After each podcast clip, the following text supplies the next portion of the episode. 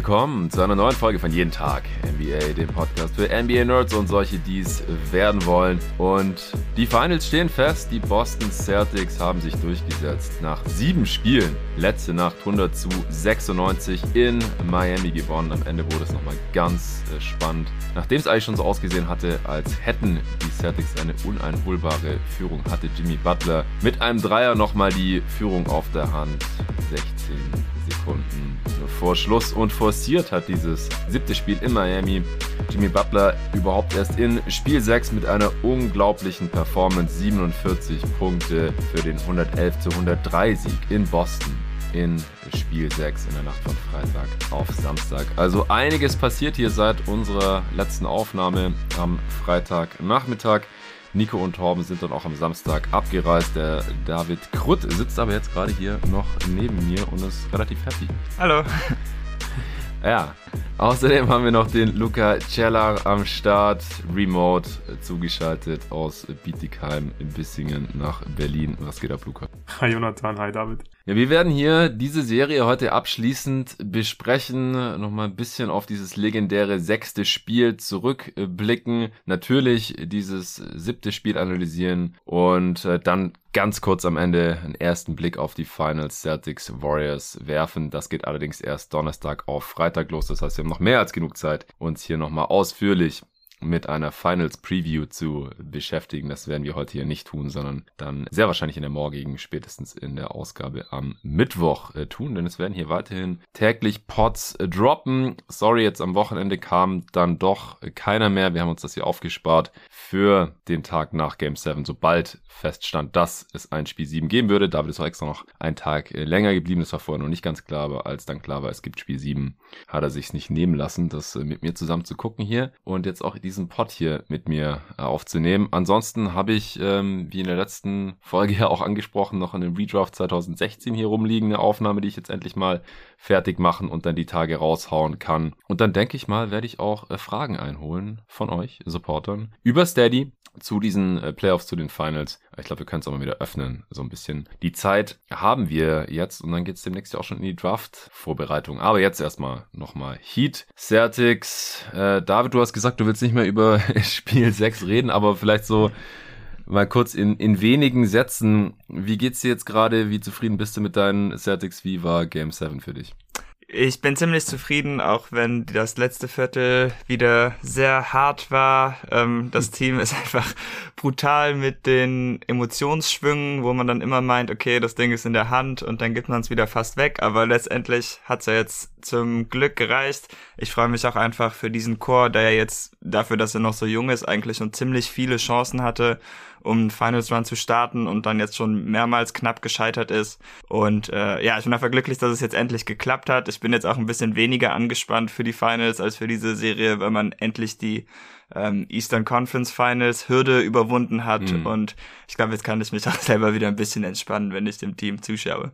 Ja, sehr schön. Ja, äh, die Celtics haben es in die Finals geschafft und als du das letzte Mal hier warst im Januar, da waren sie gerade so ein 500-Team, die hatten ja den 18 zu 21 äh, Start. Letztes Jahr in der Regular Season hatten sie auch gerade mal eine ausgeglichene Bilanz 36 und 36 und jetzt stehen sie hier schon in den Finals. Also äh, die NBA enttäuscht hier wirklich nicht, was, was Parity angeht oder was halt möglich ist bei verschiedensten Teams. Jetzt endlich wissen wir Bescheid und ich denke nicht so viele haben vor der Saison auf Finals Warriors Celtics getippt gehabt. Ich habe es bei beiden Teams irgendwie gesehen. Ich müsste jetzt nochmal die Previews reinhören, aber ich weiß, dass ich eine der wenigen ähm, Warriors eher Optimisten für die Regular Season war. Wie es mit den Finals und auch mit dem Titel aussieht, haben wir schon mehrmals äh, besprochen und das werden wir dann auch noch machen in der Preview ausführlich, jetzt gerade in diesem Matchup. Aber die Celtics, muss man auch einfach mal so sagen, wie es ist, die haben eine der besten Defenses aller Zeiten, würde ich jetzt einfach mal behaupten. Ja. Call it what it is. Das ist schon eine unglaublich schwer zu knackende Nuss für jedes Team. Sie haben jetzt hier auch eine sehr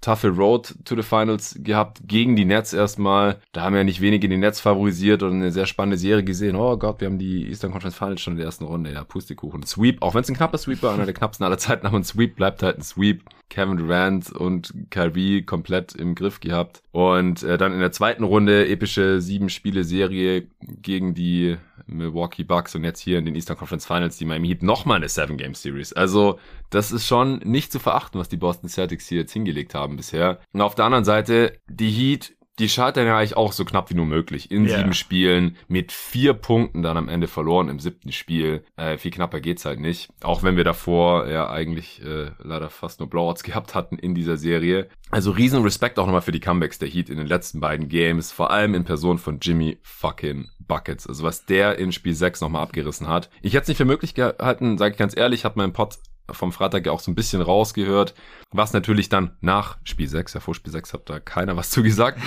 aber nach Spiel 6 ein paar Leute uns, beziehungsweise mir und ich glaube Nico am ersten noch vorgehalten haben, so David und Torben wurden meistens explizit ausgenommen. Ja, die haben ja immer noch gesagt, hey, die Celtics sind noch nicht in den Finals, vor allem du wolltest da überhaupt nichts jinxen. ähm, und, und Nico und ich haben immer so ein bisschen äh, so formuliert, als, als wären die Celtics quasi schon in den Finals. Aber hey, wenn man 3-2 führt, ja, in der NBA-Historie 86 Prozent aller Teams, die 3-2 geführt haben, haben dann halt auch die Best-of-Seven-Serie gewonnen. Es muss halt schon extrem viel passieren, dass ein Team zwei Closeout-Games hintereinander verliert. Es gab halt einen Grund, wieso die Celtics vorne waren. Und ich habe halt auch gedacht, Butler ist durch, körperlich. Ja, und Trotzdem hat er in Spiel 6, er war nicht bei 100% körperlich, ich finde, das hat man schon gesehen, aber er hat halt mit seinen Finishes und Moves alles rausgeholt, was noch ging. Diese krasse Celtics Defense immer wieder vorgeführt und bestraft und halt auch Jumper genommen und das weiß man bei dem Dude halt nie. Nimmt er acht Dreier oder keinen oder einen und trifft er die Hälfte davon oder trifft er halt quasi kein Scheunentor. Und in Spiel 6 war mal wieder on fire, hat die Dinge mit Confidence genommen, reingeballert und was man ja auch nicht vergessen darf, ähm, Kyle Lowry sah auch deutlich besser aus in Spiel 6, Bam sah besser aus in Spiel 6 und jetzt auch in Spiel 7. Auch Butler hat nochmal eine richtig äh, famose erste Halbzeit hingespielt und dann ja auch im, im hingelegt und dann ja auch im vierten Viertel nochmal diesen Run angeführt, zusammen mit Max Struz. Also es ist schon sehr, sehr heftig, was die Miami Heat hier nochmal hingelegt haben in den letzten beiden Games. Luca, fang du vielleicht mal an, nochmal kurz mit einem Blick zurück auf Spiel 6 und dann kannst du auch gerne zu Spiel 7 übergehen. Was ist bei dir dazu hängen geblieben? Ja, also generell ging es mir im Prinzip genauso wie dir. Für mich war irgendwie auch relativ schnell klar, okay, Boston ist das bessere Team, die müssen die Serie gewinnen. Und bei Miami ging halt in Offense einfach extrem wenig in den meisten Spielen, haben da große Probleme gehabt.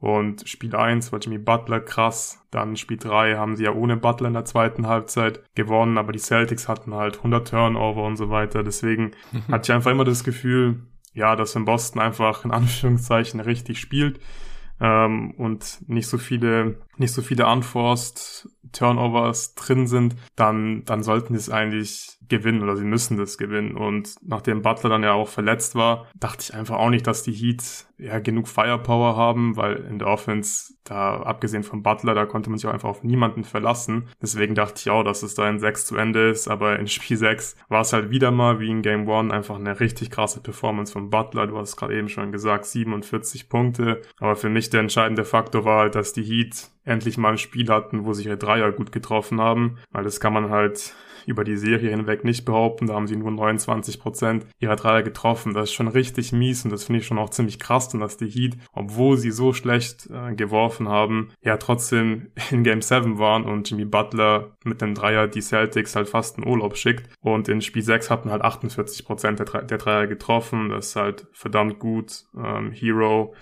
hat ja nicht gespielt, aber Struce hat drei Dreier getroffen, Laurie vier Dreier, Butler vier von acht gewesen. Und das ja. war hier schon entscheidend, weil du hast gerade gesagt, Bam hat dir ganz gut gefallen in Spiel 6. Ich fand ihn da offensiv wieder ziemlich blass, hat nur sechs Punkte erzielt, drei von sechs aus dem Feld gewesen.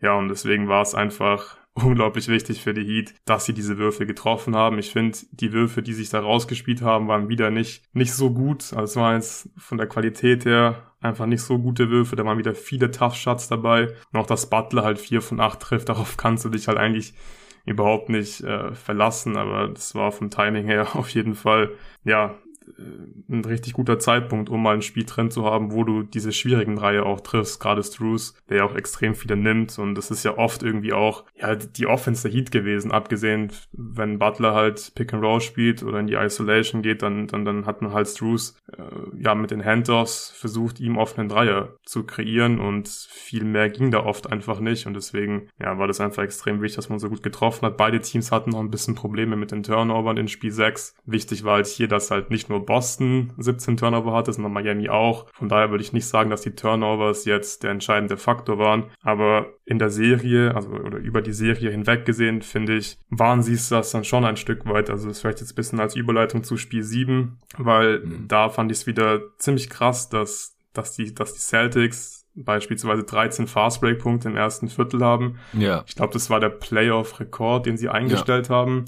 Und genau. das Ding ist halt, die Defense ist hier einfach der entscheidende Faktor gewesen und damit halt auch die Transition und die Fastbreak-Punkte, weil wann kommst du denn in Transition? Wann kannst du pushen? Das kannst du halt machen, wenn du zum einen natürlich, was das Best-Case-Szenario ist, Turnovers forcierst und dann wirklich sehr, sehr einfache Punkte in Transition erzielen kannst aber natürlich auch, wenn die Gegner halt einfach nicht treffen und du nach Rebounds pushen kannst.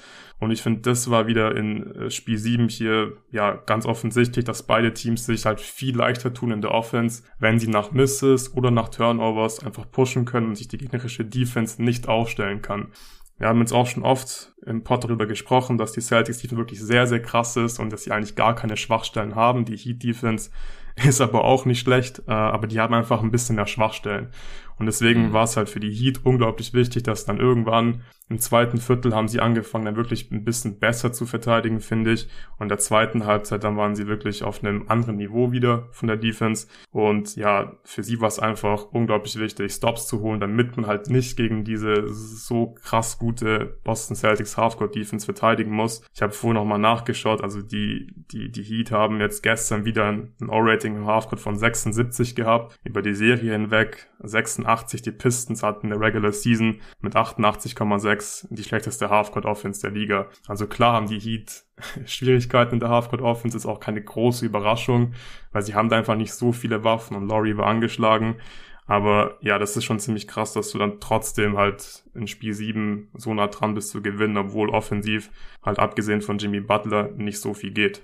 Ja, Jetzt hast du ja schon viele Punkte angeschnitten. Ähm, ja, ich meinte auch natürlich Game 7, was Bam angeht. In Game 6 war man wieder richtig blass, hatte nur sechs Punkte, über weite Strecke auch nur zwei Punkte gemacht. Aber jetzt in äh, Game 7 war, war wieder richtig stark, hat oft mit Anlauf als Rollman am Korb gefinisht, äh, auch mehr Würfe aus der kurzen Midrange genommen, die heute besser gefallen sind. Und ansonsten, die Heat, ich glaube, wenn, wenn Lowry fit gewesen wäre, wenn auch ein Tyler Hero fit gewesen wäre, der hier in der Serie auch weit unter seinen Möglichkeiten gespielt hat, dann Spiel 6 komplett ausgesetzt hat mit seiner Leistenzerrung, Groin Strain äh, hat er, so viel ich weiß, was auch einfach klar war, dass das nicht so schnell ausheilen können wird, diese Soft Tissue äh, das dauert halt meistens ein bisschen länger. Und auf der anderen Seite ist sein Dreier nicht gefallen und er wurde halt auch extrem ausgenutzt defensiv. Hat jetzt heute dann auch folgerichtig nur sechs Minuten gespielt, weil wenn er dir, wenn er nicht am offensiven Ende ein positiver Faktor ist, dann ist Tyler Hero halt tief in den Playoffs relativ offensichtlich nicht wirklich spielbar. Wenn er auf dem Feld war, wurde er gnadenlos attackiert. Das haben die Celtics heute auch sehr gut gemacht. Die mindestens eine Schwachstelle, mit der die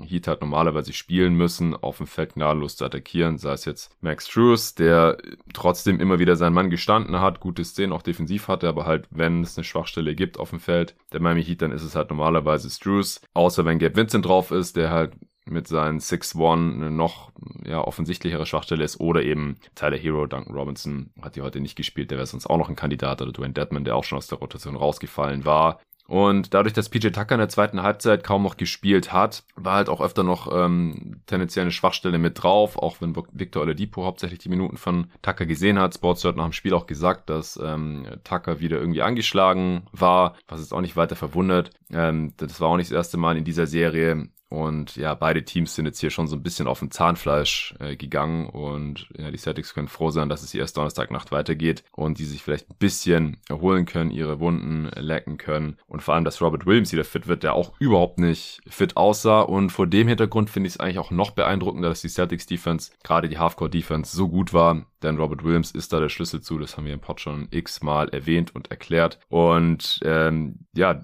der, der war halt einfach nicht fit, der hat nicht die gewohnte Mobilität und Aktivität äh, zeigen können in den Minuten, die er hier auf dem Feld gestanden ist. Ja, und vielleicht dann abschließend auch nochmal zu äh, Game 6 nochmal Butlers äh, Zahlen, wer es gerade nicht präsent hat. 47 Punkte, 9 Rebounds, 3 davon offensiv, 8 Assists, 4 Steals und ein Block, nur ein Turnover und ein Foul bei diesen Zahlen, das sollte man auch nicht unter den Tisch fallen lassen. FIFA nach drei hattest du schon gesagt, alle elf Freiwürfe auch getroffen, auch endlich wieder Freiwürfe gezogen. Das war davor in den Spielen ja komplett in den Keller gegangen, hatten wir im Pod auch schon besprochen. Und äh, 16 von 29 aus dem Feld insgesamt. Das ergibt ein Offensivrating von 154 und ein äh, True Shooting von 69 Prozent. Äh, Turnover-Rate 2,9 Prozent äh, bei einer Usage Rate von 34 Prozent, alles laut Basketball Reference. Das sind einfach unfassbare Zahlen. Also das war eine der besten äh, potenziellen Closeout-Game-Performances äh, oder wie auch immer man das dann bezeichnen will. Also wenn der Gegner halt ein Closeout-Game hat und die Serie beenden kann, die wir gesehen haben, denke ich. Also danach kam ja auch nicht völlig zu Unrecht so LeBron-Vergleiche auf, weil der ja auch schon mal gegen die äh, Celtics 2012 in einem Game 6 äh, sich so gegen eine gegen Ausscheiden gestemmt hatte mit einer, mit einer ganz ähnlichen Performance, wo dann auch die, die Jump-Off einmal ging, noch zusätzlich zu der körperlichen äh, Dominanz. Ja, auch ein Spieler, an das ich mich immer wieder äh, gerne zurückerinnere. Sorry, David, äh, muss jetzt sein. Habe ich damals witzigerweise auch hier in Berlin gesehen, ähm, obwohl ich da noch gar nicht hier gewohnt habe, mit dem äh, Homie Hassan noch ein anderen Kollegen damals von GoToGuys.de mit Malte Arndt, der Celtics-Fan war. Äh, Hassan, der alte Hater, war natürlich auch gegen äh, LeBron, Hauptsache dagegen und ich habe es total gefeiert, wie er damals die Heat äh, zerlegt hat. Ähm, ja, und ja, Butler mit einer ähnlichen Performance. Es, es war einfach nur krass. Also wir haben uns das hier noch angeschaut zusammen äh, Freitagnacht noch mit äh, Nico und äh, Torben und es, ja, es war einfach nur ein, ein, unfassbares Spiel von Jimmy Butler. Aber ja klar, es, es war halt nicht nur er, ja, also es, es war ja äh, ein knappes Spiel, 111 zu 103 am Ende mit acht Punkten gewonnen und es war halt auch nur möglich, weil halt nicht nur Butler so äh, geliefert hat, sondern halt auch ein Kyle Lowry das beste Spiel dieser Serie gehabt hat, der einfach sonst weit weg von 100% war. 18 äh, Punkte, 10 Assists in dem Game, vier seiner neuen Dreier getroffen, super wichtig. Äh, Struce ähm, hat 13 Punkte gemacht. Tuck, auch das Typen wie Tucker und Cody Martin, die wirklich echt shaky Dreier-Shooter sind, dann zusammen drei von drei treffen. Das war alles super wichtig, aber es schien halt auch nicht super replizierbar dann für Game 7, weil die sind einfach so abhängig von ihrem Shooting, gerade im Halfcourt und brauchen da immer eher noch ein bisschen mehr als viele andere Teams, die halt nicht zwei, ja, also mit Bam muss man wirklich sagen, ist halt ein Non-Shooter. Also er nimmt einfach keine Dreier, muss überhaupt nicht verteidigt werden. Und aus der Midrange ist er auch sehr, sehr shaky, nimmt die teilweise nicht, trifft sie jetzt nicht so besonders gut. Das hatten wir auch im letzten Part hier alles schon nochmal aufgeführt. Und wie gesagt, Jimmy Butler, wir haben nach dem Spiel auch gesagt, Nico hat es dann auch auf Twitter geschrieben, ey, wir wissen nicht genau, wie das läuft bei ihm. Ist ja auch egal, aber es gibt anscheinend morgen, der steht auf aus dem Bett und, und denkt sich, ja, heute nehme ich mal acht Dreier und dann trifft er halt die Hälfte davon. Es ist echt unfassbar. Also es ist halt auch nicht irgendwie ein durchschnittlicher Shooter oder ein unterdurchschnittlicher Shooter oder sowas, sondern Jimmy Butler war doch die letzten zwei Saisons, glaube ich, jetzt schon immer der Spieler, der die schlechtesten Quoten von allen Spielern, die zumindest eine bestimmte Anzahl an Würfen auch genommen haben von dort, außerhalb der Zone getroffen hat. Und dann kommt der halt hier ums Eck und, und nimmt halt die krassesten äh, Fadeaways und Pull-Up-Jumper und nagelt die halt auch einfach reihenweise rein. Und heute ähm, war es ja schon wieder relativ ähnlich. Äh, Jimmy Butler hatte ja auch im dritten Viertel, als die Heat schon einen Run hingelegt äh, haben, äh, mit einem Dreier auf der Hand die, die Führung äh, in der Hand und hat's, hat ihn dann nicht getroffen. Ich glaube, das war fürs Unentschieden. Das war fürs Unentschieden? Ah ja, okay. Das kann, kann sehr gut sein. Und ähm, hat dann aber auch so, so einen Dreier schon in der ersten Halbzeit getroffen gehabt. Ja, jedenfalls, also heute war er wieder ziemlich on fire, ziemlich locked in. Und dann nochmal zurück zum Dreier, den ich ja eingangs hier schon erwähnt hatte. Er hatte halt dann auch mit zwei Punkten Rückstand, 16 Sekunden vor Schluss in Transition nochmal die Möglichkeit, entweder zum Dreier hochzugehen oder zum Korb zu gehen. Hat sich für den Dreier entschieden, hat zu dem Zeitpunkt ja auch durchgespielt äh, gehabt und ich weiß nicht, wie ihr das seht. Also David, wie, wie viel Angst hattest du in dem Moment, dass dieser Dreier von Jimmy Butler reingeht? Schon ziemlich viel, muss ich sagen. Der hat mir die letzten paar Tage keinen Grund gegeben, keine Angst vor ihm zu haben. ähm, ich kann aber auch verstehen, dass man den Wurf kritisiert, aber ich gehe einfach mal davon aus, dass er zu durch war und dann hat man immerhin noch einen Look, um die Führung zu übernehmen. Ich weiß nicht, ob für ihn noch eine Overtime drin gewesen wäre nach den ganzen ja. Minuten.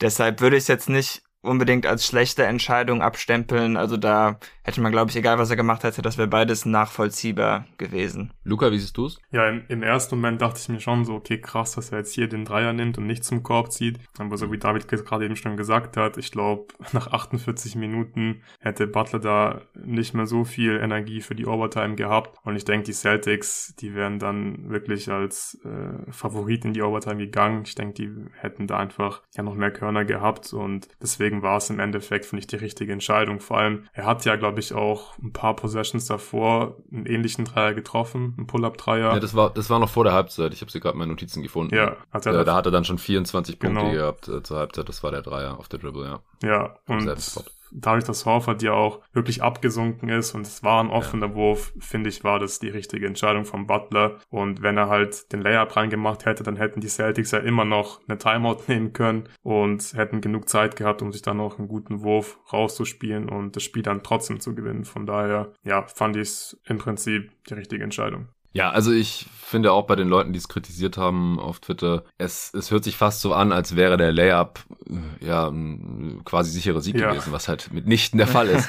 also wenn Horford ihn gefault hätte und äh, ihn and one reingemacht hätte, okay, das wäre so das eine Szenario gewesen, das wahrscheinlich noch besser gewesen wäre. Aber Horford ist jetzt auch kein schlechter Defender und ich kann es deswegen auch total nachvollziehen, dass er hier in den Dreier reingegangen ist, weil, wie du gerade schon gesagt hast, Luca, wenn er dann den Layup macht oder einen Floater oder gefault wird und beide Freiwürfe reinmacht, dann haben die Celtics halt noch, weiß nicht, vielleicht 14 Sekunden auf der Uhr, hatten noch ein Timeout, oder? Ja, die hatten noch ja, eins. Ja, äh, ja, die hatten noch eins, genau. Ja, ja. Und ähm, die hatten zwar davor drei Minuten lang nicht gescored, aber es, es gibt halt schon die Möglichkeit, dass sie den, den Wurf dann auch äh, noch treffen und dann ist das Game halt vorbei. Und wenn nicht, geht's in Overtime und Butler hat dann schon 48 Minuten gespielt. Ähm, die Heat sind das, ja, sag mal, physisch unterlegene Team. Wie gesagt, Tucker war raus, äh, Kyle Lowry ist angeschlagen, der auch wieder rumgehumpelt ist, ähm, nachdem er mal eine Aktion irgendwie ein bisschen mehr beschleunigen musste oder mehr gesprintet ist. So das, ja, das wäre eher Nachteil Miami gewesen, denke ich, obwohl sie zu Hause waren in, in Miami jetzt hier in Game 7.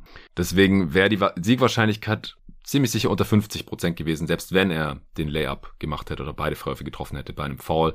Und bei einem Dreier, da bringst du die Celtics halt gleich in eine ganz andere Situation. Dann sind die hinten einen Punkt. Dann müssen die scoren, sonst fahren sie nach Hause.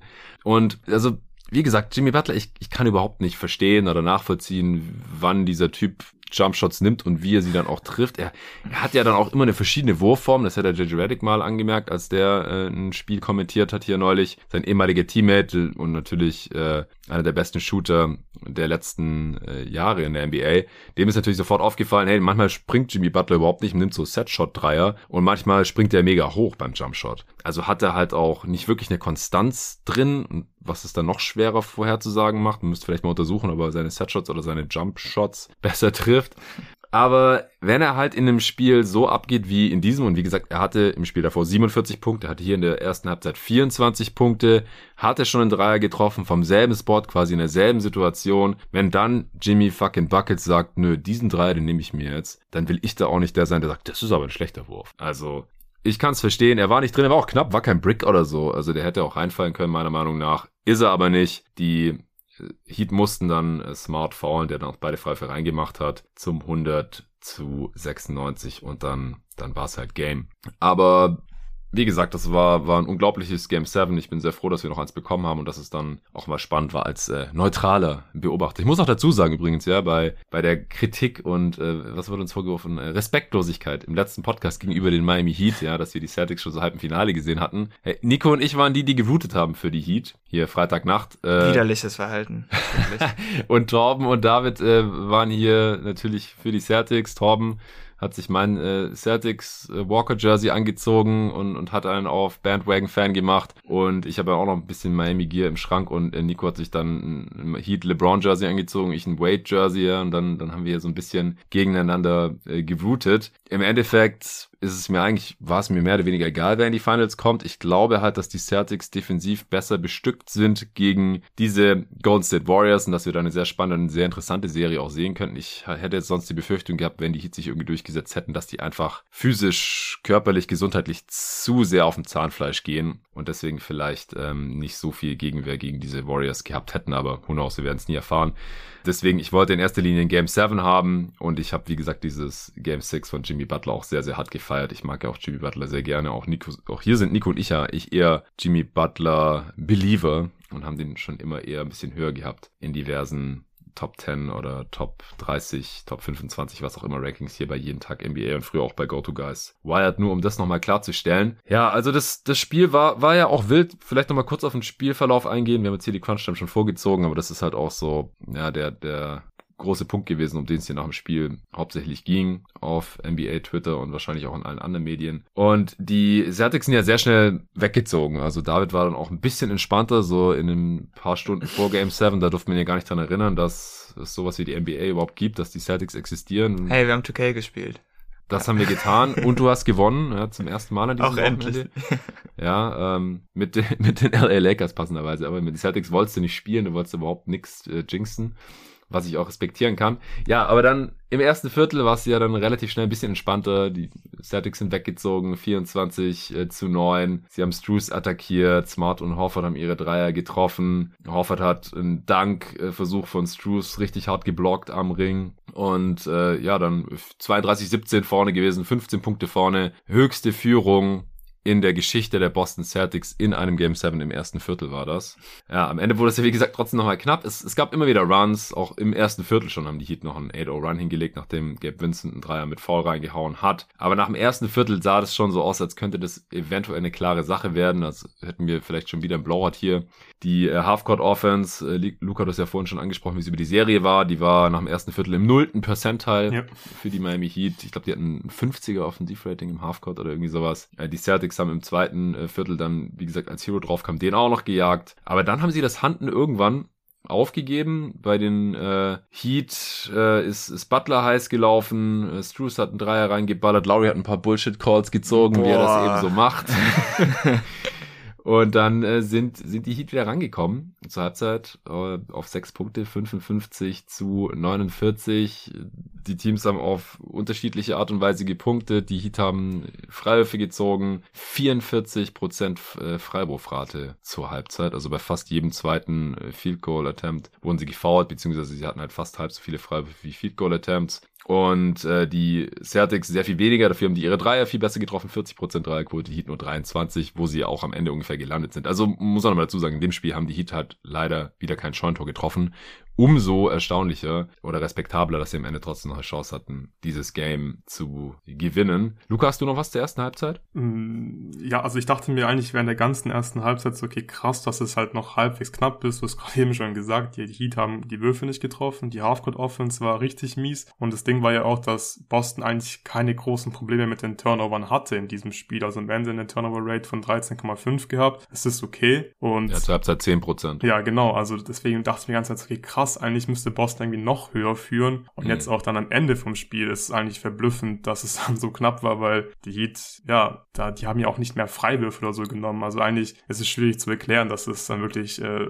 so knapp war. Ja, was, was hast du denn zur Halbzeit gedacht? David, warst du da zufrieden oder hattest du schon wieder ein bisschen Schiss? Äh, ein bisschen Schiss schon. Ich war zum Großteil zufrieden, aber das mit den Fouls war natürlich ein Problem. Ich fand auch, dass bis auf die Fouls, äh, die Lowry gezogen hat, die meisten auch zurecht waren und äh, es war natürlich schon ein bisschen bedenklich, dass zur Halbzeit das halbe Celtics-Team dann irgendwie schon zwei bis drei Fouls mhm. hatte. Ähm, das ist dann später zum Glück nicht zum Problem geworden. Sie sind ja dann selber auch das Team im nächsten Viertel gewesen, was dann die meisten Fouls gezogen hat. Ja, ansonsten, wie ich es mir eigentlich erkläre, meistens bei den Celtics, auch wie die Miami besser gescored hat irgendwann, ist, dass der Floor Balance bei den Celtics oft einfach so schlecht ist, wenn die Würfe hochgehen. Also ich verstehe nicht, wie es noch immer vorkommen kann. Äh, inzwischen ist das Team in den Finals und dann hat man so viele Würfe, wo derjenige, der wirft, irgendwie oberhalb der Freiwurflinie steht und alle anderen sind drunter. Und dass die Heat dann irgendwie immer ein 3-on-2 oder 3-on-1 Fast Break kriegen, ähm, ist dann auch nicht wirklich verwunderlich. Ich hoffe, dass sie das jetzt in den nächsten Spielen noch beheben können. Ja, und ansonsten offensiv haben die Celtics natürlich äh, die Jays zur Halbzeit komplett getragen. Brown mit 15, 5, 3 zur Halbzeit, Tatum 13, 7 und 4, auch Smart schon mit äh, 9 Punkten. Das waren ja im Endeffekt auch die Dudes, die äh, am Ende die meisten Punkte für Boston gemacht haben. Auf der anderen Seite, wie gesagt, Butler mit 24 Punkten zur Halbzeit, aber noch kein Assist. Also die Celtics haben Butler ja auch haben wenig Hilfe geschickt in der, in der ersten Halbzeit. Äh, vielleicht, weil sie halt auch so die Bude voll geschossen bekommen hatten in Game 6, als sie versucht haben, Butler äh, zu stoppen, der dann da ja auch äh, auf seine Assist gekommen ist. Was hatte der? Acht Assists, glaube ich, zu seinen 47 Punkten noch dazu. Ich habe es ja vorhin gesagt. Das ist jetzt gerade noch nicht mehr vor mir. Ähm, und, und in dem Spiel hat er ja am Ende nur ein Assist gehabt. Also als, But als Scorer war Butler wieder richtig heftig, vor allem in der ersten Halbzeit, in der zweiten Halbzeit dann aber nur noch elf Punkte und ein Assist. Luca, hast du irgendwas ausmachen können, woran das in erster Linie gelegen ist oder wie die Celtics Butler allgemein verteidigt haben? Ja, dadurch, dass Robert Williams ja nicht so viel gespielt hat jetzt in Spiel 7, der hat nur 14 Minuten gespielt und war auch sichtlich mhm. angeschlagen, ähm, ja, konnte man halt einfach Williams und Horford nicht so viel gemeinsam spielen lassen. Das war ja für mich dann gerade dann so ab Spiel drei der Schlüssel oder generell, wenn die zwei zusammengespielt haben, dass halt Williams in der Backline-Defense einfach roamen konnte und am Ring die Würfe dann gerade für Butler, aber auch für Bam halt nochmal erschweren konnte und Horford ganz normal in der Drop-Defense spielen konnte und somit musste ja Butler einfach schwierigere Würfe nehmen und hat nichts Leichtes bekommen und heute konnte er wieder mehr One-on-One -on -One spielen, also gerade gegen Horford, so der macht da schon einen guten Job, aber ich finde es halt krass, wie Butler ja dann trotzdem auch gegen so größere Verteidiger in die Zone kommt und gegen die halt auch finish, weil er einfach so eine krasse Fußarbeit hat. Also haben wieder diverse Finishes von ihm gesehen und wenn da halt nicht Robert Williams steht, der dann den Wurf nochmal blocken oder contesten kann, dann kommt eigentlich immer irgendwas Gutes bei rum.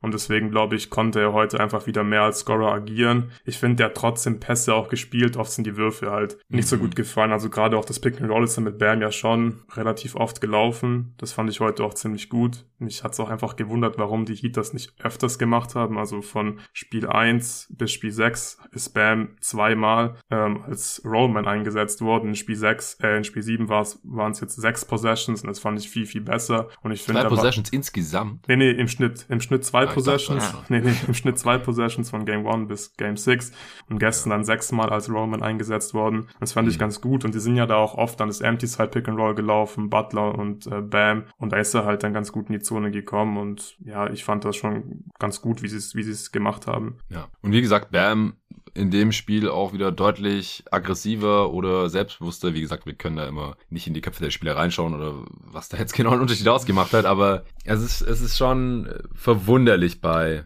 Bam und das haben wir, wie gesagt, im letzten Pod schon ausführlich besprochen, deswegen will ich da jetzt nicht mehr zu sehr drauf eingehen. Man saß aber sofort auch in diesem Spiel. Ich ja. glaube, ich habe dir das innerhalb von drei Minuten gesagt, oh Bam hat heute Bock und äh, wird abgehen. Ja, ja. Und der hat dann auch im, im dritten Viertel, wie gesagt, einige seiner Postfades gemacht. Dann hatte er da schon 19 Punkte am Ende, wie gesagt, 25, vier Offensivrebounds, elf insgesamt, äh, auch vier Assists, also konnte auch als Playmaker hier bisschen im Spiel seinen Stempel aufdrücken, was wir davor in der Serie auch schon schmerzlich äh, vermisst hatten. Am Ende 25 Punkte aus 22 Shooting Possessions, also durchaus effizient. Noch kein Turnover. Das war ja in Spiel 6 noch so ein Problem gewesen, dass der auch ständig den Ball äh, verloren und vertändelt hatte.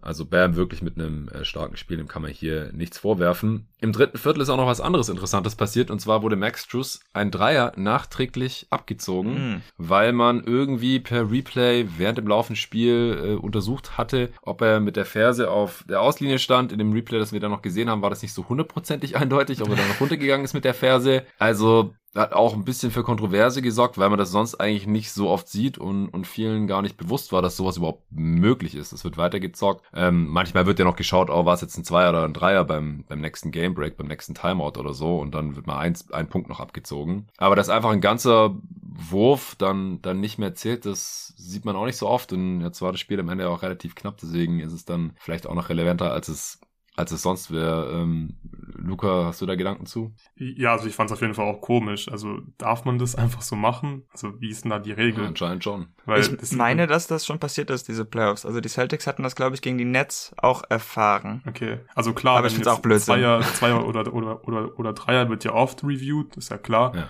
Aber so dieses, dass wenn jemand im Aus ist und dann der Dreier einfach weggenommen wird, dann konnte ich mich jetzt nicht erinnern, weil ich das letzte Mal gesehen habe mhm. in den mhm. Playoffs. Nee, ich auch nicht. Ich fand's, fand's ein bisschen seltsam. Also, pff, ja, David, du hast auch gerade gesagt, du findest es unsinnig. Ja, ich finde das ein bisschen willkürlich, wenn man jetzt wieder so ein paar Sachen entscheidet, die man reviewt und äh, beheben kann und andere dann wiederum nicht. Weil für mich gibt es jetzt zum Beispiel keinen Grund, weshalb man hier Punkte wegnehmen könnte. Aber wenn Goaltend falsch gepfiffen wurde, dann ja. ist das einfach so. Ja. Und ähm, gerade auch nach so viel Zeit, also das ist dann noch nach einer Auszeit, Spurs hatte das auch gesagt, ähm, ja, war jetzt irgendwie ein bisschen blöd, dass wir schon fünf Minuten gezockt haben und dann ändert sich das Score auf einmal. Ja. Ähm, also ich wäre auch als wenn ich ein Heat-Fan wäre, dann wäre ich auch sehr genervt über diese Situation. Ich denke, da müssen die Regeln irgendwie klarer sein.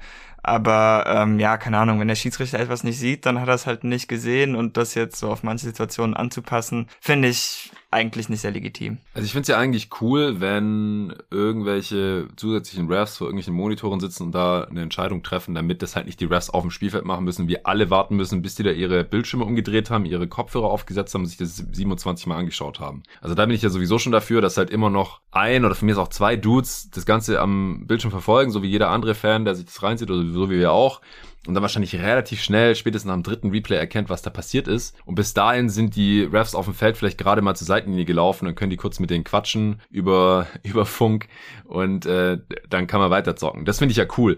Aber das, ja, dass man halt so irgendwie irgendwann im dritten Viertel völlig random jetzt entscheidet, ah, da übrigens vor drei Minuten, der, der sah so aus, als wäre er auf der Auslinie gewesen, der drei erzählt jetzt mal nicht. Aber ansonsten ist es so, als wäre nichts passiert. Wir ziehen einfach nur drei Punkte vom Scoreboard ab, finde ich auch sehr seltsam. Also wegen mir sowieso weniger Reviews, aber gerne diese Reviews äh, aus der Ferne, diese Remote Reviews, aber dann halt erst in den letzten zwei Minuten oder wenn gechallenged wird oder irgendwie sowas. Das äh, hat auf jeden Fall noch äh, Luft nach oben, diese ganze Chose. Aber gut, ich denke, wirklich spielentscheidend war es im Endeffekt nicht. Ähm, und deswegen können wir das jetzt auch so, können wir es auch dabei belassen, denke ich. Ja, Anfang des vierten sind ja die äh, Celtics dann nochmal äh, weggezogen da gab es eine schöne Szene aber noch, da, da hat äh, Robert Williams nach einem schönen Pass von Marcus Smart den Ball unterm Korb der Heat verloren und du so, oh no. Äh, und dann äh, Butler in Transition auf den Korb zu und du, oh oh, und dann and one war er schon drin. Ähm, wie gesagt, Heat äh, haben dann noch einen Run hingelegt erstmal zu Beginn des vierten Viertels. Da hat dann Jimmy Butler diesen äh, Dreier zum Ausgleich äh, vergeben und äh, dann kam aber ja ein Run, in dem die Heat nicht mehr gescored haben und Tatum äh, ein paar Heldentaten spät in der Shotglock äh, vollbracht hat. Einmal einen Dreier mit ablaufender Wurfuhr getroffen und dann noch so einen ja, ähm, Stepback Fadeaway reingeswischt aus der Midrange, nachdem dann die Celtics 13 Punkte vorne waren und man dachte dann so dreieinhalb Minuten Verschluss, okay, das war's. Also da muss jetzt wirklich mhm. ein absoluter Meltdown passieren oder so ungefähr das Comeback des Jahrhunderts, dass die Heat das Ding nochmal gewinnen. Und fast wäre es soweit gekommen. Also da sind dann nochmal ein paar heftige Sachen passiert. Struce hat den krassen Tipp-Dank. Wir haben ja auch ähm, Freitagnacht, also nach dem Podcast während des Spiels, haben wir noch mal ein bisschen auch mit Torben diskutiert, so gerade über die, die No-Names der Heat, ähm, über Gabe Vincent und Max Truss, so wie gut sind die jetzt eigentlich wirklich, wie krass ist es, dass die Heat mit solchen Spielern in der Playoff-Rotation jetzt hier um die Finals mitzocken? Und äh, gerade auch über Max Truss haben wir so ein bisschen diskutiert, so was, warum spielt der, warum spielt nicht Duncan Robinson, was kann der besser als Duncan Robinson, ist er wirklich besser als Duncan Robinson? Und so weiter und so fort. Ja, und solche Sachen, ist, das kann halt Duncan Robinson nicht. Struce ist halt dann nochmal ein kräftigerer Spieler, ein athletischerer Spieler auch, auch defensiv besser, kann ein bisschen mehr auf the Dribble machen. Jetzt nicht alles nicht auf einem krassen Level, aber halt auf einem besseren als Duncan Robinson. Und als Shooter ist er halt nicht so viel schlechter als Duncan Robinson, dass man ähm, jetzt sagt, ah nee, Struce kann zwar diese Sachen besser als Robinson, aber wir lassen trotzdem lieber Robinson spielen. Und gerade hier in so einer so einer Szene, finde ich, hat sich das dann wieder ganz schön gezeigt. Äh, oder David, was sagst du dazu? Ja, doch, konnte man auf jeden Fall sehen. Da hat er ja später auch noch einen wichtigen Dreier. Ich fand die ja. Celtics Offense in der Phase sehr frustrierend, weil die haben irgendwie immer gewartet bis zwölf Sekunden auf der Uhr, um ihre Offense zu starten. Ähm, was dabei aber irgendwie problematisch war, war, dass Miami sich gesagt hat, okay, sobald die Uhr die Shotclock auf zehn Sekunden äh, schlägt, werden wir Tatum doppeln. Und dann hat man irgendwie neun Angriffe in Folge das Problem, dass Tatum erst spät in den Angriff reinkam, er gedoppelt wurde, der Ball zu Marcus Smart finden wusste und der dann mit fünf Sekunden auf der Uhr halt irgendwie wieder noch eine äh, erfolgreiche Offensivpossession abschließen musste. Hat leider überhaupt nicht funktioniert. Ich fand, er hatte trotzdem sehr gutes Spiel gemacht, Smart, weil er davor für die Celtics schon ziemlich wichtig war. Auch im dritten Viertel hat er sie ja kurzweilig getragen. Aber das am Ende war dann jetzt leider einfach ein bisschen zu viel verlangt. Und Miami hatte dann halt auch am Ende immer wieder Antworten. Ja, Jalen Brown hat noch ein Offensivfoul äh, begangen und Smart wurde, wurde von Bam da äh, gestoppt auf dem Weg zum äh, Korb in der Szene, bevor dann Jimmy Butler den Transition Dreier hochgejagt hat. Aber die äh, Heat hatten 11 zu 0 Run hingelegt. 13 Punkte Führung, dreieinhalb Minuten vor Schluss auf eine 2 Punkte Führung, 16 Punkten vor Schluss äh, gekürzt. Celtics haben drei Minuten nicht gescored, aber was dann mit dem Dreier passiert ist und so, das haben wir alles schon besprochen. Aber wirklich nochmal den allergrößten Respekt an die Miami Heat, dass sie sich auch hier nochmal zurückgekämpft haben. Also es gibt einfach Teams, die, die dann dreieinhalb Minuten vor Schluss mit 13 hinten, ich will jetzt nicht sagen, schon die Bank einwechseln, wie, wie, die, wie Popovich es vielleicht bei den Spurs äh, dann schon äh, gemacht gemacht hat. Ich will jetzt nicht sagen in der Situation, aber die haben auch schon mal dann nicht mehr gefault in dem Game 7 da in Denver vor drei Jahren und solche Geschichten. Mhm. Also da waren die Heat jetzt hier echt das krasse Gegenteil und es hat halt auch noch fast geklappt. Luca, hast du noch irgendwelche Gedanken zu den letzten drei, dreieinhalb, vier Minuten des Spiels? Ja, war krass, wie Miami rangekommen ist, weil das Spiel, es sah wirklich so aus, als wäre das Spiel entschieden, aber ich finde, dass sich halt Boston auch hier wieder einfach ein bisschen blöd angestellt hat, weil warum geht man denn in so eine Prevent-Offense am Ende? David hat es gerade eben schon gesagt, Tatum hält den Ball ewig und dann geht man mit 10 Sekunden auf der Shotlock in die Offense und da muss Smart irgendwas kreieren und das verstehe ich einfach nicht. Bei den Celtics haben die jetzt ja auch schon öfters in den Playoffs gemacht und jetzt gerade auch gegen die Heat in der Serie finde ich, ist der Ball auch wirklich gut gelaufen bei den Celtics. Man hat es äh, wirklich gut gemacht, wenn, wenn das Hatch kam bei Tatum und dann da zwei Spieler bei Tatum waren, dann hat er die richtigen Entscheidungen getroffen, wie gegen Milwaukee auch schon, gegen Brooklyn. Also das Playmaker auf jeden Fall nochmal einen großen Schritt gemacht und die Celtics haben ja einfach auch viel bessere Würfe sich dadurch erspielen können, weil Miami hatte im Halfcourt eigentlich nie Situation, wo sie mal kurz Überzahl hatten, weil irgendwie Butler gedoppelt wurde. Das haben sie einfach nicht so oft gemacht und die Celtics hatten ja immer diese Gelegenheit, Gelegenheiten und ich glaube, sie hätten diese Gelegenheit noch weiterhin gehabt, wenn sie einfach ganz normal weitergespielt hätten. Und ich habe auch mal nachgeschaut vorhin, so, weil das Ball-Movement kam ja einfach sehr, sehr gut vor und die Celtics haben in den Conference Finals auch die meisten Pässe gespielt, hatten die zweitmeisten Potential Assists und ich finde, das bestätigt nochmal so, dass der Ball gut läuft. Also Ball-Movement und Player-Movement gefällt mir hier und ich denke, das sollte man auch in der Klatsch einfach weitermachen, da nicht einfach, ja, stehen und warten, bis die Shotlock auf 10 ist und dann Marcus Smart einen Dreier nehmen lassen oder zum Korb ziehen lassen. So, das ist jetzt eine kleine Sample Size, aber die Celtics waren jetzt in acht Klatschminuten der Serie, in drei Spielen, hatten die ein O-Rating von 69 und das ist halt schon oh. ziemlich mies. Miami hat ein O-Rating von 135 in diesen acht Klatschminuten und ich glaube, ja, der ausschlaggebende Faktor ist einfach, dass man da die Uhr runterlaufen lässt, ein bisschen in Prevent Offense geht und einfach nicht so weiterspielt, wie man es halt davor gemacht hat. Und die Offense war bei den äh, Celtics gerade im Halfcourt einfach viel besser als von Miami und hat über die Serie hinweg im Halfcourt ein O-Rating von 97 gehabt. So spiel doch einfach genauso weiter, wie du es wie du's, wie du's davor mhm. gemacht hast. So, ich glaube, das sollten sie ja. auf jeden Fall umstellen für die Finals, weil ja, ich sehe einfach nicht, warum man das äh, ja so macht, weil das Ding ist ja auch, du nimmst dann dadurch auf jeden Fall einen schlechteren Wurf und du triffst dann auch weniger Würfe. Das heißt, Miami kann nach Rebounds wieder pushen. Das war ja auch der entscheidende Faktor am Ende, dass Miami einfach auf den Transition gekommen ist. Also gerade Tatum ist einfach auch zweimal stehen geblieben dann, nachdem man Layup nicht getroffen hat. So im Halfcourt hat es Miami weiterhin schwer getan. Dieser Strus-Dreier zum Beispiel, klar, krass, dass er den trifft, aber so im Halfcourt ging da nichts. Miami hat in dem Run vor allem mhm. Transition-Punkte gemacht und das liegt halt auch wieder daran, dass die Offense des Celtics schlechter war und dadurch halt die Heat Defense Stops geholt hat. Aber das hätten, oder das hat Boston selbst in der Hand gehabt, finde ich einfach. Es war einfach nicht sehr klug, wie man da gespielt hat am Ende. Ja, das stimmt. Also da, das hätte man auf jeden Fall noch ein bisschen besser machen können. Auf der anderen Seite verstehe ich schon, dass man irgendwann in die Pre Prevent Offense geht und einfach sagt, okay, wenn wir jetzt hier jedes Mal 20 Sekunden von der Uhr unternehmen oder mindestens 15, dann hat das andere Team einfach gar nicht mehr genug Zeit. 13 Punkte ist da halt schon so relativ hart an der Grenze mit dreieinhalb Minuten zu spielen, weil es halt ein Five-Possession-Game ist. Und wenn du jetzt nicht jedes Mal relativ schnell einen Abschluss nimmst, dann hat das andere Team wahrscheinlich gar keine fünf Possessions mehr. Aber du solltest halt schon auch noch einigermaßen hochprozentige Abschlüsse nehmen, damit das andere Team ähm, nicht äh, ständig in Transition kommt und damit man halt auch noch vielleicht mal scored irgendwann und äh, nicht einfach komplett aufhört zu scoren, weil wenn das andere Team dann anfängt, hier einen crazy Dreier reinzuhauen oder immer relativ schnell hochprozentig abzuschließen, ja, dann kann es halt doch nochmal knapp werden. Aber es war halt schon, wie gesagt, 300 Minuten, 13 Punkte, da braucht es eigentlich schon ein Wunder, auch mit äh, Prevent äh, Offense und deswegen, ja, ich, ich kann irgendwie nachvollziehen, wieso sie so gespielt haben, aber selbst wenn sie diesen Weg gehen, gibt es auf jeden Fall noch Verbesserungspotenzial. Man kann ja einfach ein Set laufen, so finde ich. Genau. Weil, Man weil könnte dadurch, ein Set laufen. Weil also man weiß ja, wenn Tatum den Ball hat, dann kommt halt dieses Double-Team irgendwann. Genau. Das heißt, dass Tatum halt nicht abschließen wird. Deswegen finde ich, ist das einfach der falsche Ansatz. Klar kannst du dir Zeit lassen, aber lauf doch trotzdem irgendwas und lauf vor allem das was. für Tatum genau, zum Beispiel. Lauf ja, das hat den Ball Tatum, und dann Tatum bekommt er den Ball. Steht, ja. Und nicht, dass Tatum den Ball zu smart passt. So. Exakt.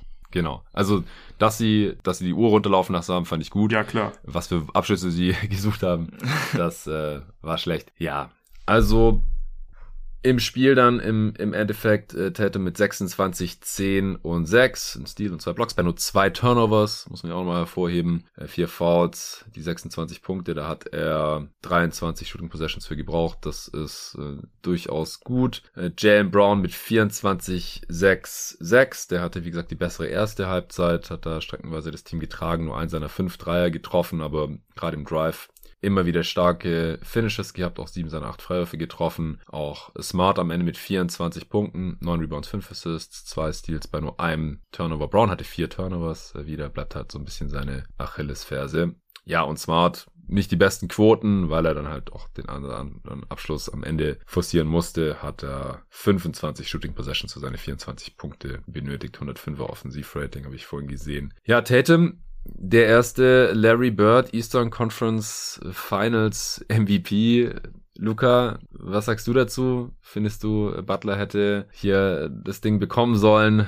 Der hat ja immerhin eine Stimme bekommen von, ich glaube, neun Abstimmenden waren es, oder? Von Tim Bontemps. Ja. Und der Rest hat für Jason Tatum gestimmt. Nee, ich find's, ich find's völlig okay, dass Tatum jetzt den ersten Larry Bird Fin äh, Conference Finals MVP Award gewonnen hat, weil klar war das krass, was Butler gemacht hat, aber er hatte halt auch Spiele drin, wo er die zweite Halbzeit gar nicht spielen konnte oder einfach auch nicht so gut war. Und Tatum war, finde ich, schon einfach über die ganze Serie konstant einfach da. Die Defense ist einfach immer gut bei ihm. Hat gerade eben schon gesagt, als Playmaker hat er sich äh, definitiv stark verbessert. Und das war sehr, sehr wichtig in dieser Serie wieder. Er hat auch effizient gescored. Von daher, klar, Butler war krass, aber ich weiß nicht, warum jetzt Tatum den Award hier nicht verdient. Wenn jetzt bei den Celtics niemand so rausgestochen wäre, dann hätte man sich irgendwie überlegen können. Das haben wir jetzt irgendwie so ähnlich ähnlich als LeBron halt in den Finals so krass war und Iggy dann den Finals MVP bekommen, weil er halt gut verteidigt hat, aber das war ja hier nicht der Fall. Also Tatum war einfach an ja. beiden Enden des Feldes sehr, sehr gut und die Celtics haben gewonnen. Von daher ist er, finde ich, auch verdient hier der erste Eastern Conference Finals MVP. Ja, ist ein guter Punkt mit der Konstanz. Also halbe,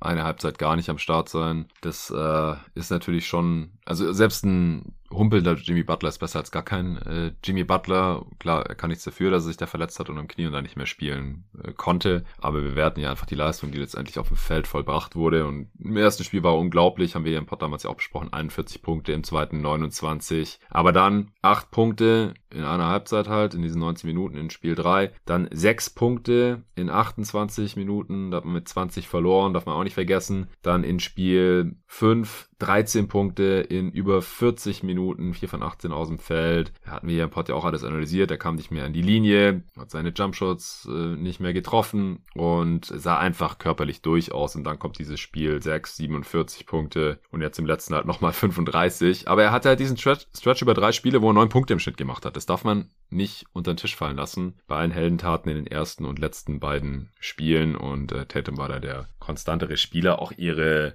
die statistische Output, Output sieht jetzt über die Serie sehr, sehr vergleichbar aus. Und Tatum hat am Ende halt auch gewonnen, ne? darf man auch nicht vergessen. Ich wäre jetzt auch nicht völlig dagegen, dass ein Spieler des verlierenden Teams eine Chance hat, diesen Award zu gewinnen. Auch beim Finals MVP sehe ich das so. Vor allem, wenn es halt am Ende knapp ist. Und es war halt eine Seven-Game-Series, die am Ende und das siebte Spiel wurde mit vier Punkten entschieden. Aber Tatum war auf jeden Fall gut genug, um diesen Award äh, zu rechtfertigen. Äh, dann gab es ja auch noch Jalen Brown, der äh, auch super wichtig war und in manchen Spielen, in denen Tatum dann nicht so ganz am Start war offensiv, er dann übernehmen konnte, aber so wirklich eine Chance auf den Award hat er dann auch nicht gehabt, David, oder?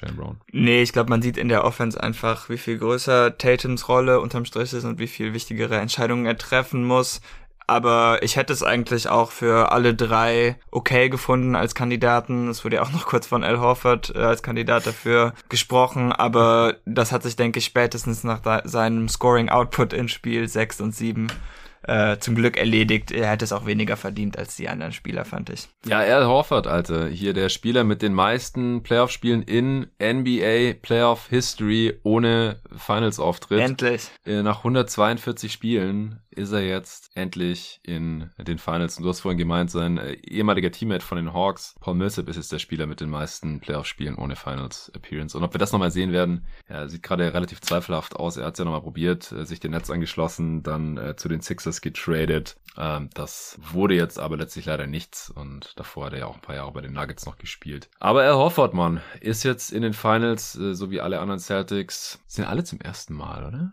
Gibt es irgendjemand mit Finals-Erfahrung? Äh, ich glaube nicht. Derek White dürfte es auch noch nicht sein. Nee, nee. Nee. Der kam zu spät zu den Spurs. Ja, wir wollen, wie gesagt, noch mal eine separate Finals-Preview machen. Deswegen jetzt vielleicht nochmal letzte Gedanken zu dieser Serie und dann von jedem so ein, zwei äh, Sätze schon mal voraus. Aber erst nochmal, Luca, hast du jetzt noch irgendwas zu Celtics Heat, was wir im heutigen oder in den ganzen Pots davor zu dieser Serie noch nicht besprochen hatten? Oder irgendwelche abschließenden Worte? Ich glaube, wir haben hier alles besprochen. Abschließende Worte wären bei mir, dass es halt krass finde, dass hier trotzdem ein Spiel 7 gab und das am Ende nochmal knapp war, weil Miami ja. einfach so große Probleme hatte.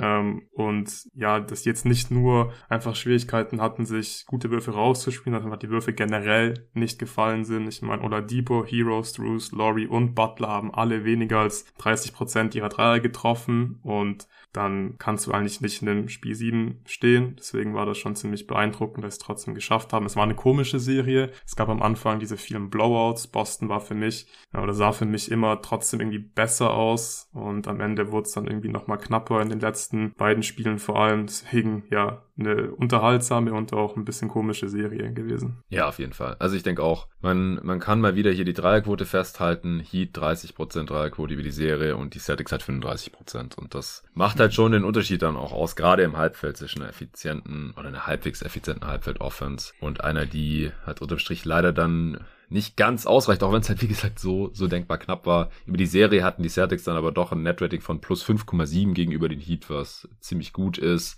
Die Celtics haben deutlich mehr Freiwürfe gezogen als die Heat und dafür halt mehr Turnovers gemacht. Auch das ist nicht äh, verwunderlich. 14 zu knapp 11 Prozent Turnover-Rate. Offensivrebounding war am Ende ziemlich ausgeglichen. Das hätte deutlicher an Miami gehen müssen, denke ich, damit sie halt ihr Shooting ein bisschen ausgleichen können über das Possession Game, indem sie weniger Turnovers haben und mehr zweite Chancen sich ähm, heraus arbeiten. David? Ähm, ja, ich bin sehr froh, dass die Serie vorbei ist eigentlich. Wenn die Celtics und Miami Heat je wieder ein Spiel 6 gegeneinander spielen, dann überspringe ich das, glaube ich, einfach. Ja. Das muss ich mir nicht mehr geben. Aber auch wirklich nochmal den größten Respekt vor den Heat. Äh, die Celtics hatten sich im Spiel gestern sieben verschiedene 10 plus Punkte Führungen erarbeitet. Also siebenmal, dass sie 10 Punkte vorstanden. Alter. Und Miami ist jedes Mal zurückgekommen und hatte halt, wie gesagt, noch eine Chance, das Spiel zu gewinnen. Ähm, ja, harte Nuss. ja, im Endeffekt haben die kein einziges Mal geführt in diesem äh, Spiel. Aber es war trotzdem super spannend, super knapp. Ich bin auch froh, dass es so gekommen ist. Das war eine ziemlich legendäre Serie, über die wir wahrscheinlich in Zukunft noch öfter sprechen werden. Ich denke, die Miami Heat, der Core wird wahrscheinlich mehr oder weniger so bestehen bleiben. Ich bin gespannt, was mit Duncan Robinson passiert, weil, ja, wenn du in, Playoffs so eine kleine Rolle hast, dann kannst du diesen Vertrag äh, von fast 20 Millionen im Jahr eigentlich nicht wert sein. Äh, da bin ich wirklich sehr gespannt. Und dann natürlich auch, wen die Miami Heat nächste Saison aus dem Hut zaubern für ihre Playoff-Rotation. das ist echt unglaublich. Also, dass da halt echt Typen wie, wie Struce und, und Vincent wichtige Minuten spielen, äh, starten. Dann äh, auch Victor Ledipo ja, hat hier nochmal gezeigt, dass er auf jeden Fall noch ein NBA-Spieler ist. Offense müsste wieder effizienter werden für, für mehr oder müsste seine Rolle da vielleicht noch ein bisschen anpassen, aber defensiv war das schon wieder sehr, sehr beeindruckend. Das freut mich auch riesig. Ich war sehr großer Victor Oladipo-Fan als er sich da zum All-NBA-Spieler gemausert hat und halt auch so ein geiler Defender war. Dann äh, Butler, Lowry, werden älter werden. Ich glaube, ja, von Butler hätte man nicht mehr verlangen können in, in diesen Playoffs. Er war so krass. Also wir hatten ihn ja schon vor Spiel 6, wie gesagt, in der Konversation hier für den besten oder einen der besten Spieler dieser Playoffs. Und das hat er halt nochmal mit den letzten beiden Spielen komplett untermauert. Aber es halt auch schon Ü30 und wird wahrscheinlich wieder geschont werden, einige Spiele aussetzen in der nächsten Regular Season und hoffen einfach mal, dass er in den nächsten, in den nächsten Playoffs wieder auf einem ähnlichen Level agieren kann und dass Kyle Lowry vielleicht auch nochmal ein bisschen fitter wird. Den hat man sich reingeholt gerade für solche Situationen, für solche Serien, hat ja dann auch in Spiel 6 geliefert, in Spiel 7 jetzt war unterm Strich auch okay, würde ich sagen, auch wenn er in der ersten Halbzeit nichts getroffen hat und äh, ja, seine, versucht hat, seine Faust da zu schinden. In der zweiten Halbzeit war er dann offensiv auch wieder am Start. PJ Tucker ist, ist schon ähm, näher an 40 als an 30. Mal gucken, wie lange der noch hält. Und Bam. Bam muss offensiv konstanter werden. Äh, ich hoffe, der feilt ein bisschen an seinem offensiven Skillset. Hier in der Offseason kann dann vielleicht auch langsam mal Richtung hinter die Dreierlinie gehen. Das würde das Spiel der Heat ähm, auf jeden Fall öffnen und, und würde da sehr weiterhelfen.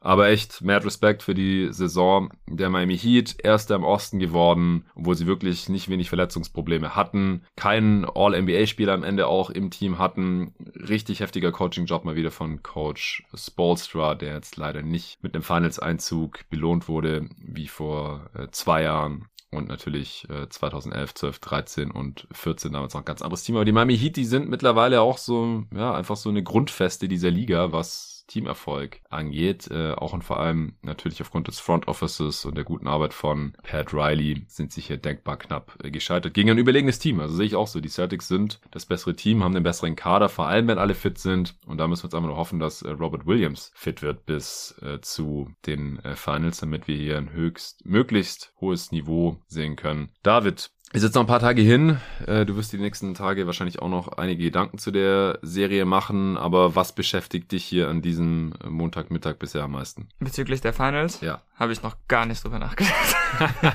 du bist einfach noch im, im Genießermodus. Ja, genau. Sei dir gegönnt. ja, es wird bestimmt auch nicht das letzte Mal gewesen sein, dass du in diesem äh, Podcast hier warst und die Möglichkeit hattest, was äh, zu diesen äh, Finals zu sagen. Warriors gegen Celtics. Luca, hast du dir schon Gedanken gemacht? Also ich muss mir natürlich noch mehr Gedanken machen, aber ich bin super gespannt darauf, wie die Celtics Defense gegen die Warriors Offense aussehen wird. Das haben wir in den letzten, also in, in, in den Conference Finals, Mavs, Warriors ein bisschen falsch eingeschätzt. Ja. Ich denke mal, dass die Celtics Defense eigentlich äh, die perfekten Spieler dafür hat und ja auch die Schemes spielen kann der Defense, um den Warriors das Leben wirklich sehr, sehr schwer zu machen. Aber ich werde jetzt nicht mehr den Fehler machen, die Warriors zu unterschätzen. Ist natürlich die Frage, nee. ob die Warriors aus der zweiten Runde auftauchen in den Finals oder die Warriors aus den äh, Conference Finals. Aber ich gehe mal davon aus, dass wir eher die Warriors aus den Conference Finals in den Finals sehen werden. Und mhm. äh, ja, so vom Bauchgefühl her, jetzt ohne mir jetzt schon großartig Gedanken gemacht zu haben, ich muss mich auch noch auf jeden Fall vorbereiten. Aber einfach vom Bauchgefühl tendiere ich auch äh, ein bisschen Richtung Warriors in den Finals. Es spricht auf jeden Fall einiges für sie. Sie hatten jetzt hier eine ziemlich lange Pause dann im Endeffekt, weil sie einfach die Mavs in fünf relativ schnell rausgekickt haben und die Celtics hier über sieben gehen mussten. Auch sie haben Verletzungssorgen oder Probleme mit Gary Payton, mit seinem gebrochenen Ellbogen, der in den Finals aber wieder ja. zurückkommen könnte, ja, wollte ich gerade sagen. Ist halt die Frage, in welcher Form er, er sein wird. Und ähm, Otto Porter Jr., der ja auch Halbzeiten und dann am Ende auch ganze Spiele ausgesetzt hat mit seinen Fußproblemen. Und äh, Andre Godana natürlich, ja, Finals MVP 2015. der, der einzige Finals MVP in diesem Team. Äh, will ich jetzt nicht überbewerten, aber könnte gerade in der Defense als immer noch guter Wing Defender gegen DJs ja nicht ganz unbedeutend sein und ja auch mit seiner mit seiner Erfahrung, wenn man da dann einen Kuminga oder Moses Moody reinschmeißen muss, dann könnte das schon in High Leverage Situationen von Nachteil sein, wenn Igor da nicht zur Verfügung steht. Aber das Wichtigste ist, die Starter sind fit, der Kern der Warriors ist fit, die Stars sind fit und vor allem scheinen sie sich halt hier zum richtigen Zeitpunkt auch ja eingespielt zu haben, denn dazu hatten sie in der Regular Season keine Gelegenheit und sahen in der zweiten Runde dann teilweise auch entsprechend ja nicht so gut aus. Aber ja, die, die Warriors sind einfach eine, eine Winning Machine in der Postseason mit diesem Kader und natürlich auch Steve Kerr. Das ist ähm, schon unfassbar, was der hier die letzten Jahre gezeigt hat. Und ich bin super gespannt. Also die Warriors haben ja auch Heimvorteil jetzt. Das äh, spricht natürlich auch für sie. Die, die Finals-Erfahrung haben wir vorhin schon erwähnt. Also es gibt wirklich viele Sachen, auch spielerisch. Klar, es ist einfach nochmal was ganz anderes, auch gegen die zu verteidigen, als jetzt gegen diese ja sehr Pick-and-Roll und Drive-lastige, Inside-lastige Offense der Miami Heat, ja, die immer versucht haben, irgendwie für Butler oder Bam was Hochprozentiges rauszuspielen oder einen Dreier und, und dann halt diese Outside-In und sehr Off-Ball-Movement-lastige Offense der Golden State Warriors. Ich, ich kann es kaum erwarten, das wird richtig richtig geil, diese Celtics Defense gegen diese Warriors Offense zu sehen. Und dann auf der anderen Seite haben die Warriors natürlich auch die Tools und das äh, Spielermaterial, um die Celtics Offense einigermaßen einzuschränken. Mein erstes Bauchgefühl ist immer noch, dass das eine unglaublich schwere Aufgabe wird für die Warriors gegen diese Celtics Defense und dass die Celtics Offense gut genug sein könnte. Und meine Philosophie ist ja auch eher so ein bisschen, dass halt Superstar Wings tief in den Finals, tief in den Finals, tief in den Playoffs, aber dann auch vor allem in den Finals tendenziell einfach ein bisschen besser funktionieren, weil sie ein bisschen mehr Undeniability mitbringen und davon haben die Celtics halt gleich zwei, äh, wenn man Brown dazu zählen möchte, aber halt mit Tatum und Brown, die können auf jeden Fall ein Problem darstellen und man hat sehr gute Defender gegen Steph Curry, Clay ist bisher noch ein bisschen unkonstant und auch sonst auch so Wiggins und so. Ich bin mir einfach nicht sicher, ob die, ob die Warriors konstant genug Offense aufs Feld bekommen werden, um viermal zu gewinnen, aber das werde ich mir noch genauer anschauen und dann werden wir hier eine Preview aufnehmen. Wie gesagt, morgen, alles spätestens Mittwoch, aber ich denke eher morgen schon. Ja, das wird auf jeden Fall sehr, sehr geil. Wir, wir sind da. Die Conference Finals sind durch. Die Finals sind da. Wir haben nur noch eine Serie, nur noch zwei Teams und nur noch also drei Spiele pro Woche. Also der Großteil der Playoffs ist jetzt vorbei hier bei jeden Tag NBA. Es war ein sehr, sehr wilder Ritt und ähm, wir, wir haben hier verschiedenste Podcasts dazu aufgenommen, zu allen Serien, zu den allermeisten äh, Spielen. Äh, viel Remote auch, viel mit dir, Luca, immer schön morgens am Start gewesen. Vielen Dank dafür. War es auch zum ersten Mal so, dass ich sehr wenig Solo-Pods in den Playoffs aufgenommen habe, einfach weil ich immer dich als Option hatte, dann natürlich auch noch viele der anderen Jungs.